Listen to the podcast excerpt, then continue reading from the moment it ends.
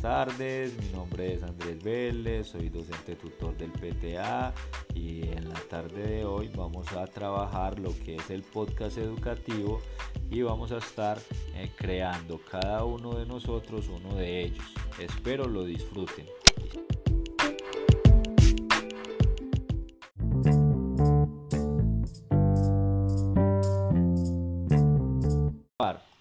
Bueno, eh, eh, vamos a grabar algo rápido. Eh, el podcast nos permite el trabajo colaborativo porque nos favorece el trabajo en equipo y todos pueden participar y aportar para alcanzar un objetivo final.